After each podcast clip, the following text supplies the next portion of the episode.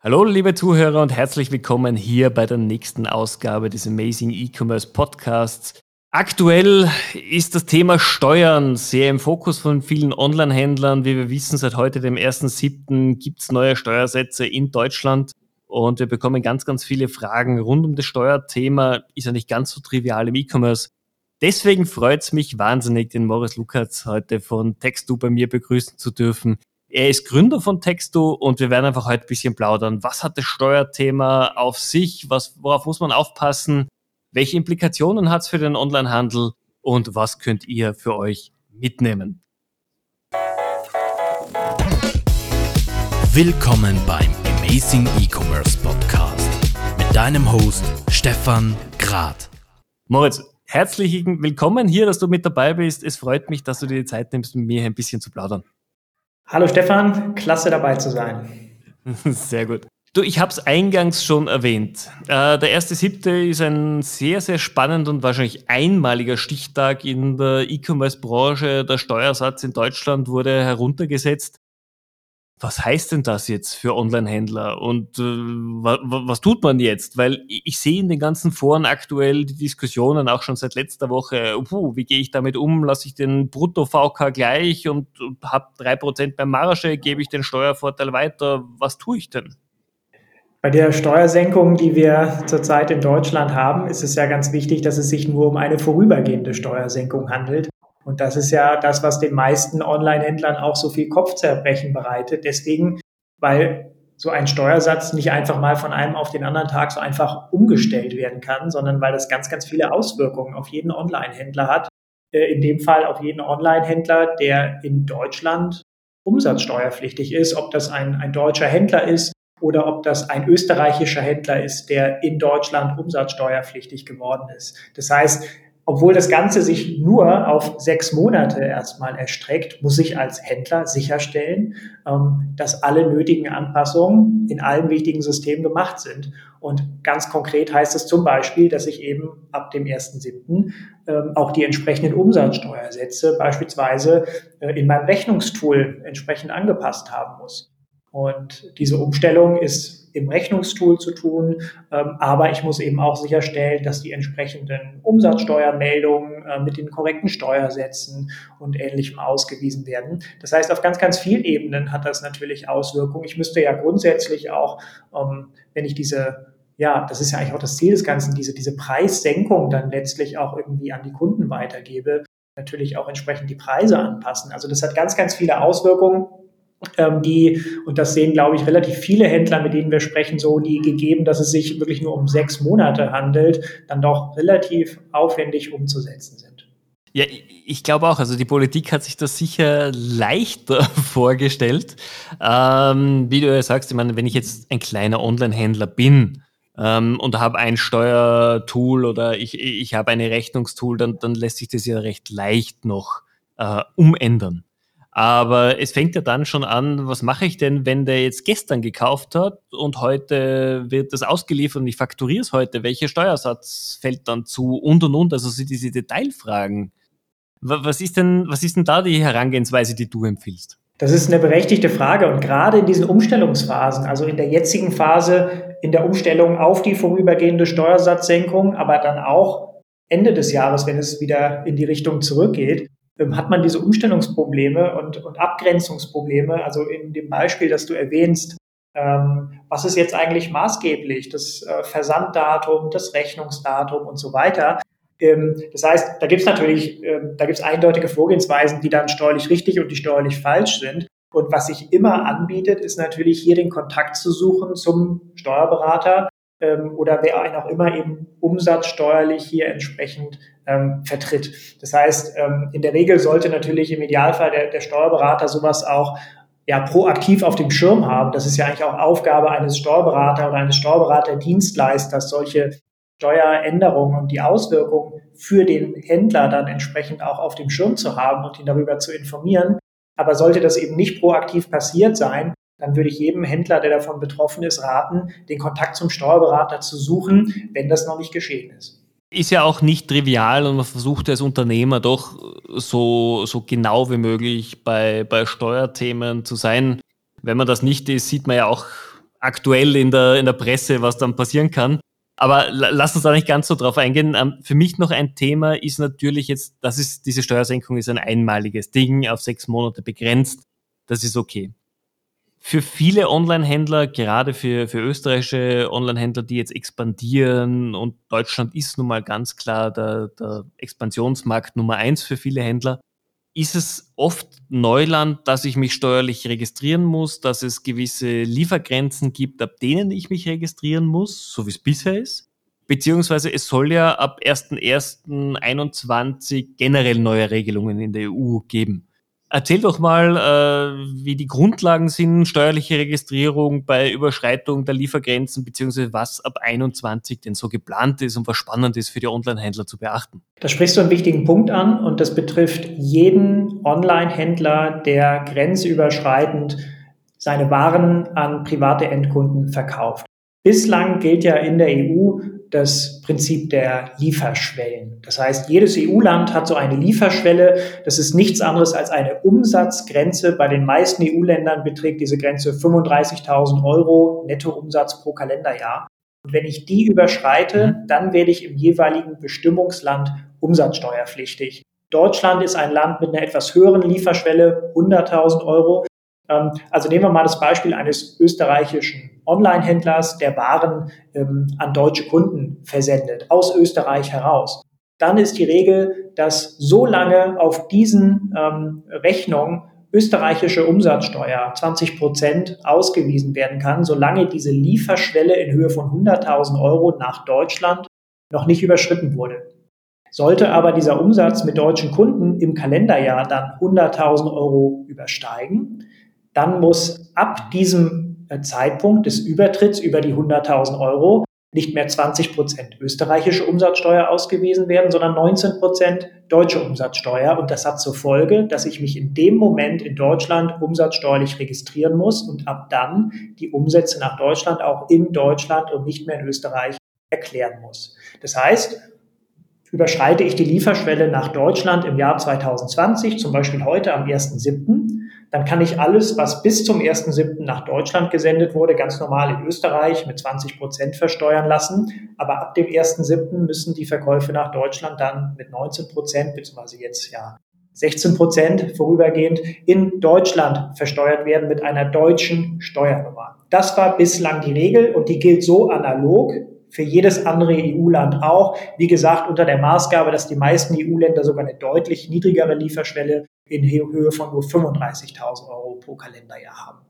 Das war bisher die Regel. Das heißt, ab dieser Umsatzgrenze musste ich mich im Ausland umsatzsteuerlich registrieren und auch jemanden haben, der vor Ort für mich die steuerliche Vertretung und die steuerlichen Meldungen übernimmt. Und das Ganze ändert sich jetzt, zumindest ist der Plan so, ab dem 01.01.2021. Ähm, es ist ja schon lange das Ziel des äh, Gesetzgebers, in dem Falle äh, der EU, ähm, das Ganze zu vereinheitlichen. Das heißt, zurzeit ist es eben so, dass ich ja als Online-Händler ab einer gewissen Größenordnung, wenn ich international versende, also in diversen Ländern nach und nach mich steuerlich registrieren muss und irgendwann ja viele Steuernummern habe, viele Steuerberater europaweit. Ähm, das soll jetzt vereinheitlicht werden. Es soll den sogenannten One-Stop-Shop geben. Und das heißt konkret, dass ich als österreichischer Händler in die Lage versetzt werden soll, unabhängig davon, in wie vielen Ländern ich steuerpflichtig werde, sämtliche Umsatzsteuern zentral in Österreich zu melden. Das heißt, ich benötige nicht mehr die Steuernummer in Deutschland oder in anderen EU-Ländern, wenn ich dort steuerpflichtig werde, sondern kann in Österreich zentral sämtliche Umsätze für alle EU-Länder erklären, in denen ich steuerpflichtig bin. Das ist der Gedanke des One-Stop-Shops, also praktisch des einzigen Kontaktpunkts mit meinem heimischen Finanzamt, in dem ich sämtliche Umsätze europaweit erklären kann. Das klingt super genial, weil es, zumindest so wie du es erklärst und so wie ich es auch kennengelernt habe, das Leben von Online-Händlern einfach wesentlich vereinfachen wird, auch die Prozesse dahinter. Ähm, aber du hast in deinem Statement schon angesprochen, äh, ich finde noch sehr wenig äh, wirkliche Vorgaben rechtliche, dass es tatsächlich mit 1.1. so kommen wird. Ja, und das ist auch äh, derzeit ein Punkt, der stark debattiert wird. Also das Ganze, um das klar zu sagen, ist bereits beschlossene Sache. Also wir reden hier nicht irgendwie über einen Gesetzesentwurf oder ähnliches, sondern das ist tatsächlich verabschiedet. Also das ist ähm, praktisch bereits beschlossen. Aber wie immer das finde ich spannend. Also das, das war mir jetzt komplett neu. Ich dachte, wir reden hier immer noch von einem Entwurf. Ja, das ist tatsächlich, ähm, aber wie gesagt, es, es, es, es ist fix, dass das Ganze kommen soll. Und wie immer geht es jetzt um die Umsetzung. Und wir kennen das von ganz anderen Themen in der EU. Mit der Umsetzung hapert es häufig, insbesondere dann, wenn das Ganze auch technische Auswirkungen in den einzelnen Mitgliedstaaten hat. Wir müssen uns das mal vorstellen. Ähm, es ist so, dass man als Online-Händler, nehmen wir wieder das Beispiel des österreichischen Online-Händlers, dass man natürlich nach wie vor auch im EU-Ausland ähm, steuerpflichtig ist, aber das Ganze jetzt dann eben zentral in Österreich melden kann. Das heißt, nicht nur die österreichischen Finanzbehörden, sondern analog auch die, die übrigen EU-Länder müssen technisch so aufrüsten, dass ich jetzt als Händler in meinem Sitzland sämtliche Umsätze europaweit in irgendeiner Form melden kann. Und dann müssen ja im nächsten Schritt die Finanzämter sich untereinander europaweit austauschen, um dann entsprechend die ganzen umsatzsteuerlichen Abrechnungen untereinander vorzunehmen. Denn ich bin natürlich nach wie vor in diesen Ländern steuerpflichtig, erkläre das Ganze aber nur dem heimischen Finanzamt gegenüber. Das heißt, dafür muss eine technische Infrastruktur geschaffen werden, damit dieser Austausch zwischen den einzelnen Ländern noch viel stärker als bisher eben auch passieren kann. Das Ganze wird also technisch unheimlich komplex. Und Jetzt gibt es zwei Themen, die vermutlich dazu beitragen werden, dass das Ganze so zum 01.01.2021 mit großer Wahrscheinlichkeit nicht kommen wird. Das erste Thema, wie könnte es zurzeit anders sein, hat mit Corona zu tun. Das heißt, man hat eingesehen, dass dadurch, dass einige äh, Finanzämter äh, Corona-bedingt ganz, ganz spärlich oder gar nicht besetzt waren, insbesondere zu Zeiten des, des Lockdowns, ähm, hier gewisse Umsetzungsprojekte einfach zwischendurch pausiert wurden. Und vor dem Hintergrund hat man gesagt, wird auch dieses Projekt One-Stop-Shop in dem Falle erst einmal um ein halbes Jahr ähm, nach hinten geschoben, sodass das Ganze also auf den äh, 1.7.2021 Corona-bedingt zunächst verschoben wurde. Also ein halbes Jahr später begründet mit Umsetzungsschwierigkeiten durch Corona. Das ist das eine. Das zweite, was aber wahrscheinlich zu viel größeren Verzögerungen führen wird, ist, dass bereits äh, erste Mitgliedstaaten, das ist noch nicht offiziell bestätigt, aber das ist das, was man hört, hier um Aufschub gebeten haben, auch Corona-unabhängig, weil sie mit der technischen Umsetzung nicht so wie geplant vorankommen. Und als erstes hat sich hier die, die Niederlande äh, geäußert, die ja eigentlich sonst in vielen EU-Dingen so eine Art Musterschüler ist. Und wenn die Niederlande schon Bedenken äußert, das Ganze zeitgemäß umsetzen zu können, dann werden das andere Länder erst recht noch tun. Äh, es steht zwar noch kein konkreter Zeitraum hier im, im Raum, aber man munkelt, dass es sich theoretisch noch um eine Verschiebung um mehrere Jahre handeln könnte. Das ist, wie gesagt, noch nicht bestätigt. Bestätigt ist bisher nur das halbe Jahr Corona-Aufschub. Ähm, aber es ist zu vermuten, dass hier noch eine deutlich stärkere Verzögerung äh, mit reinkommen wird. Um das klar zu sagen, offiziell ist zurzeit der 1.7.2021 äh, als Startdatum jetzt Corona-bedingt genannt. Äh, dieser zweite Punkt, äh, die Aufschubbitte verschiedener Mitgliedstaaten, das ist etwas, was wir sicherlich in den nächsten Wochen und Monaten noch stärker hören werden. Okay, das heißt, es wird dann hoffentlich auch in die Community oder zu den Händlern hin eine, eine Kommunikation passieren, was genau oder wann genau diese, diese Änderungen in Kraft treten. Denn mit den Unternehmen, mit denen wir uns momentan unterhalten, für dieses komplettes Neuland, da wurde auch das noch nicht aufgenommen, dass sich tatsächlich hier einfach substanziell dieses Thema ändern wird. Ja, und das ist sicherlich zum einen aufgrund der zeitlichen Umsetzungsschwierigkeiten so. Es gibt aber noch einen zweiten Punkt, ähm, warum dieser One-Stop-Shop äh, für viele Händler wahrscheinlich nicht die erhoffte Vereinfachung bringt.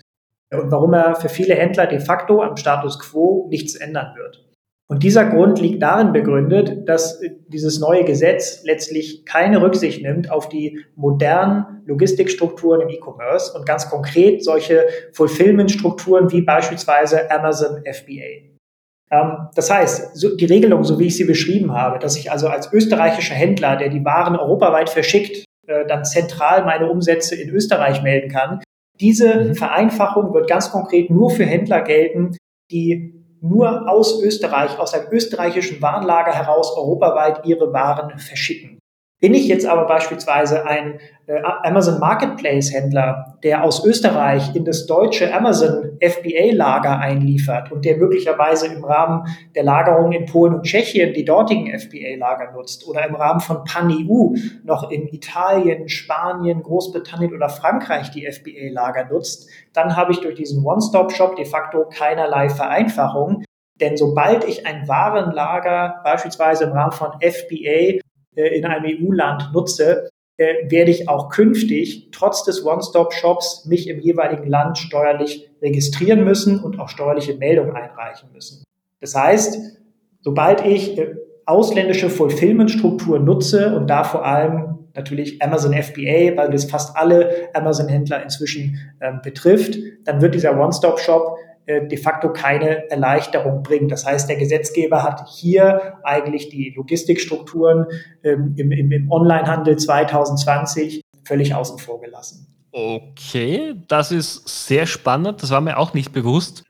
Jetzt eine, wirklich sehr unbedarfte Frage meinerseits. Macht es dann Sinn, so eine no Gesetzesnovelle überhaupt in Kraft treten zu lassen, wenn man sich hier wirklich nicht an die modernen Rahmenbedingungen im Onlinehandel hält? Diese Novelle wird für einige Händler eine Entlastung bringen, nämlich für die reinen Distanzhändler, die letztlich wirklich aus einem zentralen Warenlager ihre Waren EU-weit verschicken. Also es gibt de facto eine Gruppe, die profitiert. Ähm, allerdings muss man sagen, mit den heutigen Logistikstrukturen ist das eine nach unserer Erfahrung vergleichsweise kleine Gruppe. Äh, denn inzwischen greifen ja die allermeisten Online-Händler auf derartige Fulfillment-Strukturen auch im Ausland zurück. Äh, gerade ein Anbieter wie Amazon incentiviert das ja auch finanziell, wenn man die entsprechenden Warenlager in Polen oder in Tschechien beispielsweise nutzt. Das heißt, früher oder später wird jeder mit dieser Thematik ähm, konfrontiert. Aber was wir hier sehen, ist äh, im EU-Umsatzsteuerrecht nichts Neues. Hier ist das Gesetz wirklich Jahre oder Jahrzehnte hinter der Realität hinterher. Man muss sagen, dass das EU-Umsatzsteuerrecht jetzt vor der Novelle auch schon Jahre alt ist ähm, und aus einer Zeit kommt, in der es Onlinehandel, geschweige denn Marktplätze wie Amazon und eBay de facto so noch gar nicht gab. Das heißt, wir haben es mit einem Umsatzsteuerrecht zu tun, das letztlich für Konzerne gemacht ist, die grenzüberschreitend verkaufen, die grenzüberschreitend zwischen ihren Fabriken Teile umlagern. Aber dieses Umsatzsteuergesetz hat wenig mit der Realität des Onlinehandels, mit Marktplatzhandel, mit Webshops zu tun. Ähm, das heißt, auch hier haben wir es jetzt eigentlich wieder mit einer Lage zu tun, ähm, in der das Gesetz auch wieder Jahre, wenn nicht sogar Jahrzehnte eigentlich hinter den tatsächlichen Anforderungen des E-Commerce zurücksteht. Aber das ist in, in, in der Hinsicht nichts Neues. Dann lass mich eine allerletzte Frage dazu noch stellen. Ähm, Jetzt hast du gesagt, es hebelt zu, oder es funktioniert nur dann, wenn ich aus einem Zentrallager zum Beispiel nur in Österreich hier verschicke. Ähm, wie funktioniert es denn dann mit der Mehrwertsteuer? Heißt es dann trotzdem, dass wenn ich ab dem ersten Euro nach Deutschland liefere, hier schon die 19 Prozent oder jetzt 16 Prozent dann fakturiere? Es wird mit dem One-Stop-Shop noch eine weitere Neuerung in Kraft treten. Und zwar werden die Lieferschwellen, so wie wir sie bisher pro Land kannten, in Höhe von 35.000 oder 100.000 Euro pro Kalenderjahr, die wird es in dieser Form nicht mehr länderspezifisch geben, sondern es wird nur noch eine europaweite Lieferschwelle geben in Höhe von 10.000 Euro.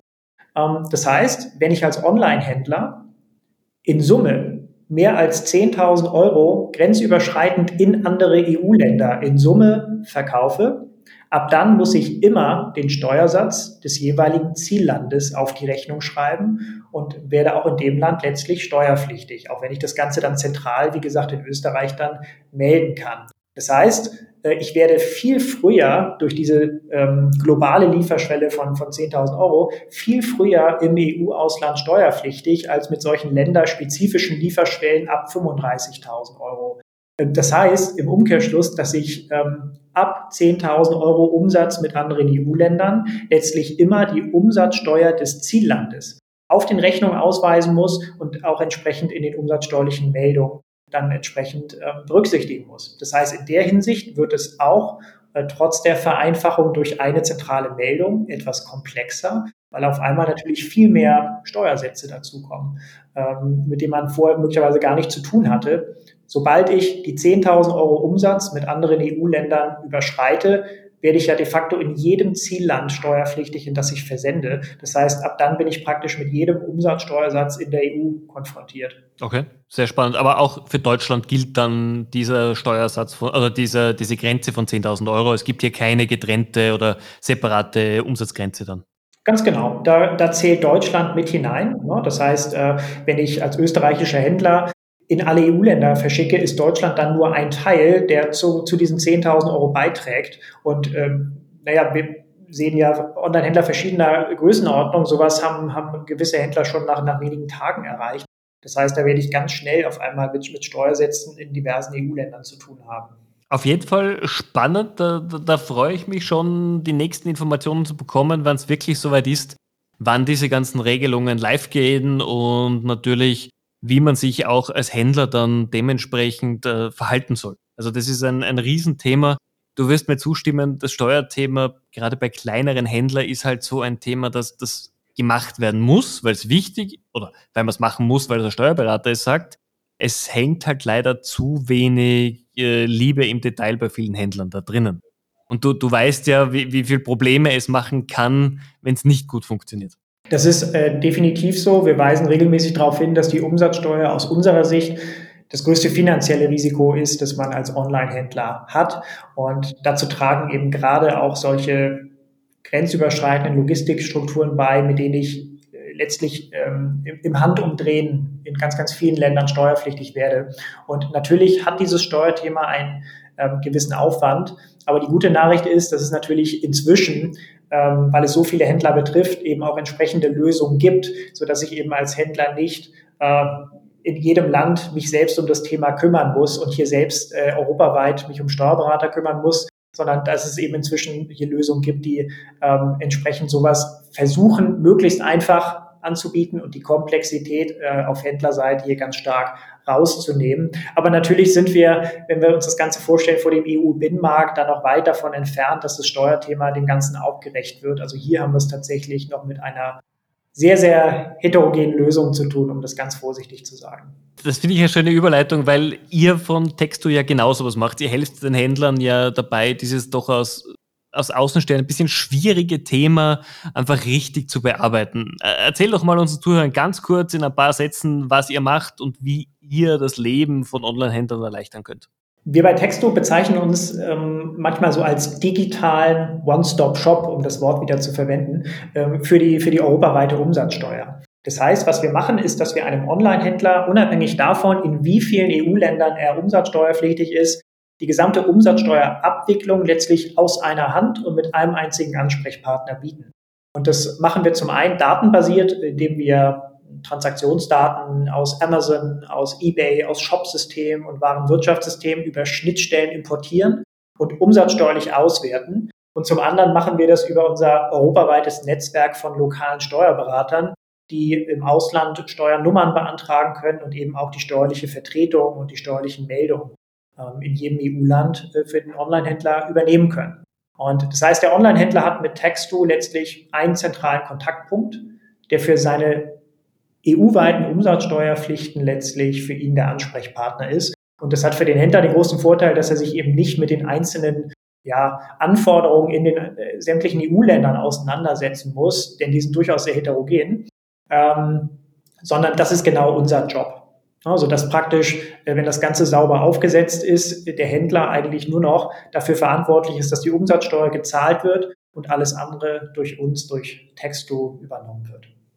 Also dann kann ich auf jeden Fall jedem Online-Händler, vor allem aus Österreich natürlich empfehlen, wenn ihr schon bei dem Thema Steuergrenzen seid, ruft den Lukas kurz an und er kann euch auf jeden Fall hier helfend unter die Arme greifen.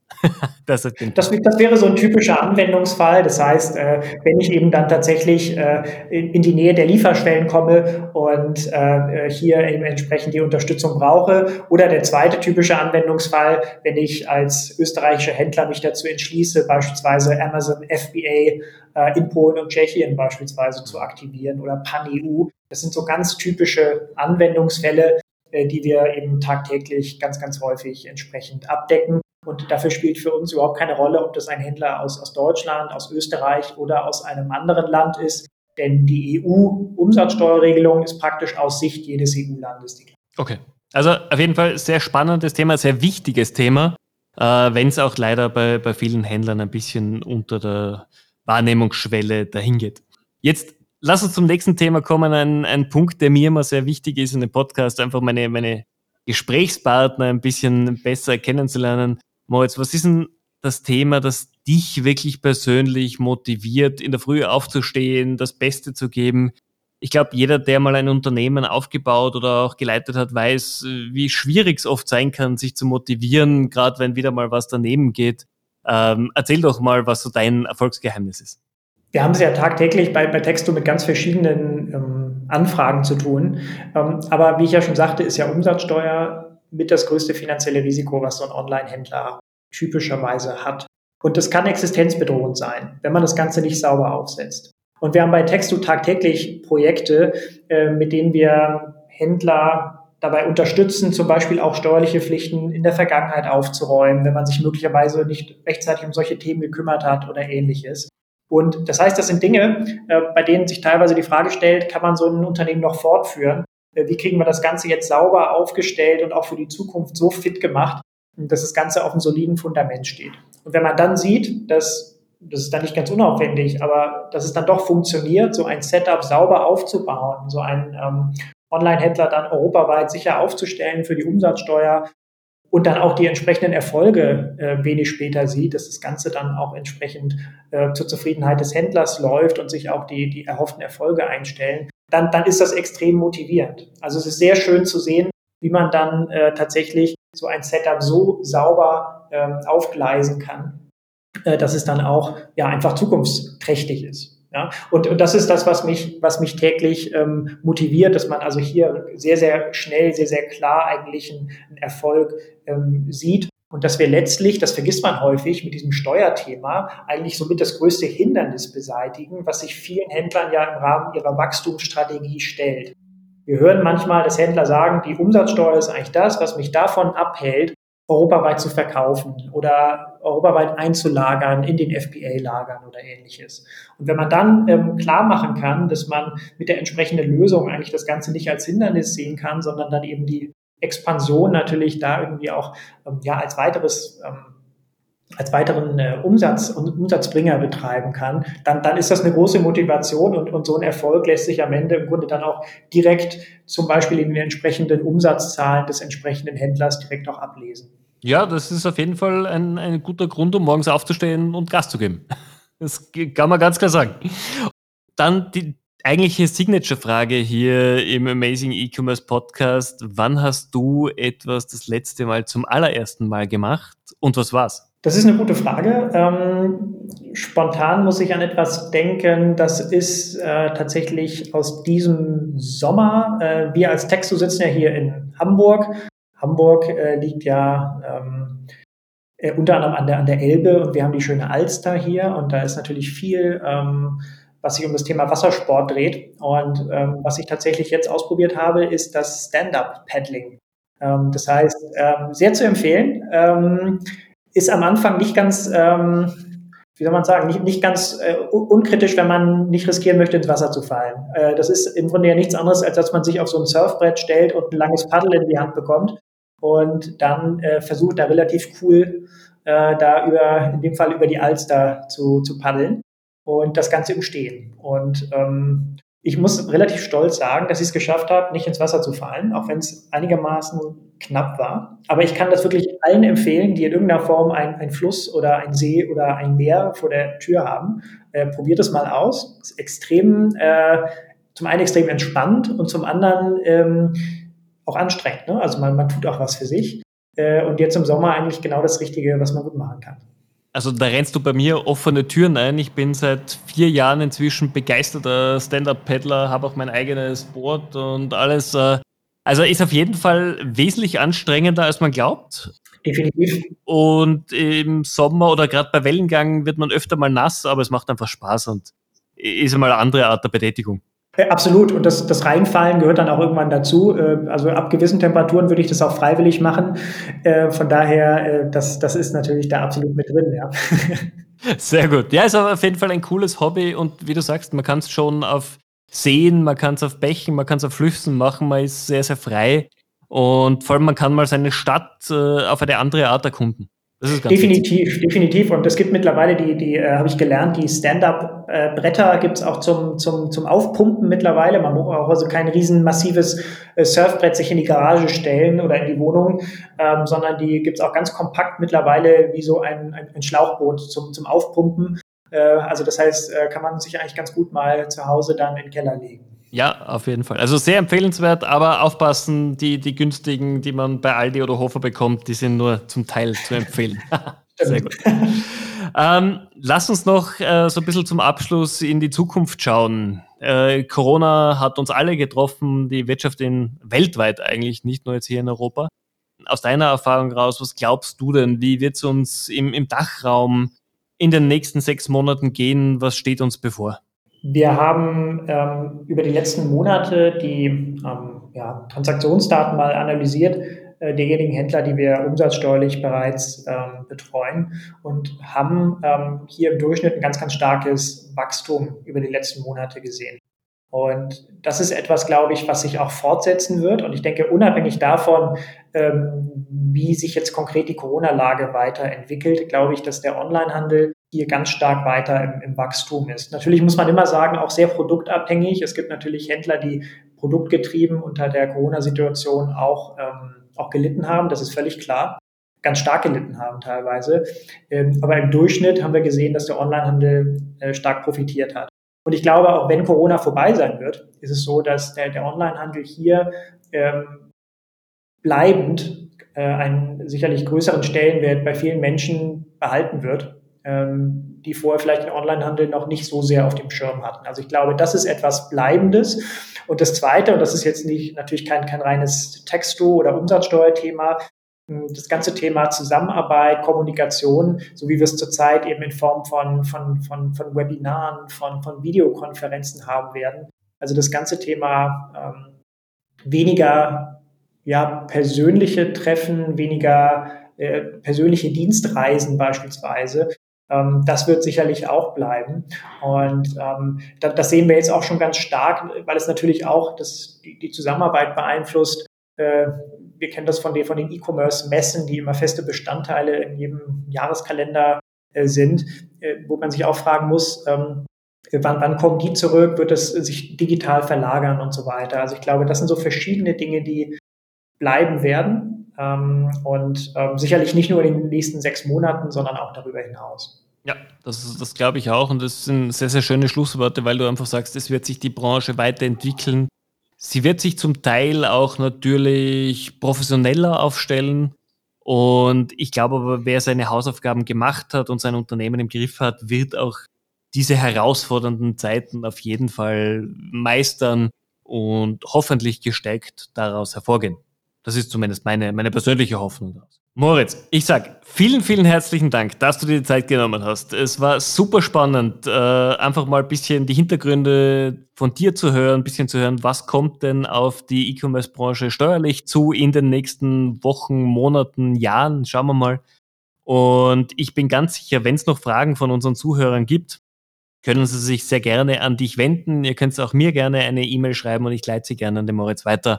Also ich bin sicher, da wirst du auch jederzeit für Fragen zur Verfügung stehen, oder? Sehr, sehr gerne. Wir freuen uns immer über, über Fragen und muss eben auch sagen, der One-Stop-Shop, über den wir unter anderem gesprochen haben, das ist jetzt so die nächste große Änderung, die ansteht. Aber die Themen äh, werden niemals ausgehen. Äh, ich gebe als Beispiel nur noch zum Abschluss zu bedenken, dass Großbritannien ähm, in Kürze kein EU-Land mehr sein wird und dass auch das noch umsatzsteuerliche Konsequenzen hat. Also das heißt, es wird immer hier Themen geben, die, man umsatzsteuerlich auf dem Schirm haben muss. Und wir freuen uns immer über eine Kontaktaufnahme, um solche Themen dann zu diskutieren. Ja, das, also der Brexit wird uns sicherlich auch noch einige Kopfschmerzen bereiten im E-Commerce. Ähm, aber ich glaube, das ist alleine ein Thema, über das wir selber nochmal eine, eine Podcast-Folge machen müssen, weil das Definitiv. wird wirklich schwierig und wir sind schon sehr gespannt, welche Implikationen das auf die Branche haben wird. Ja, ja, definitiv. Moritz, vielen, vielen herzlichen Dank. Liebe Zuhörer, ich hoffe, auch euch hat es gefallen und diese Folge über Steuerthematiken war spannend für euch, hat euch vielleicht ein paar Insights gebracht, an die ihr bis jetzt noch nicht gedacht habt. Wenn ihr Fragen habt, bitte meldet euch jederzeit sehr, sehr gerne bei mir. Äh, folgt dem Podcast natürlich sehr gerne auf Spotify, auf iTunes und all den anderen Kanälen, wo wir es verbreiten. Und ich freue mich darauf, euch nächste Woche wieder hier bei der nächsten Folge des Amazing E-Commerce Podcast begrüßen zu dürfen. In diesem Sinne, bis bald.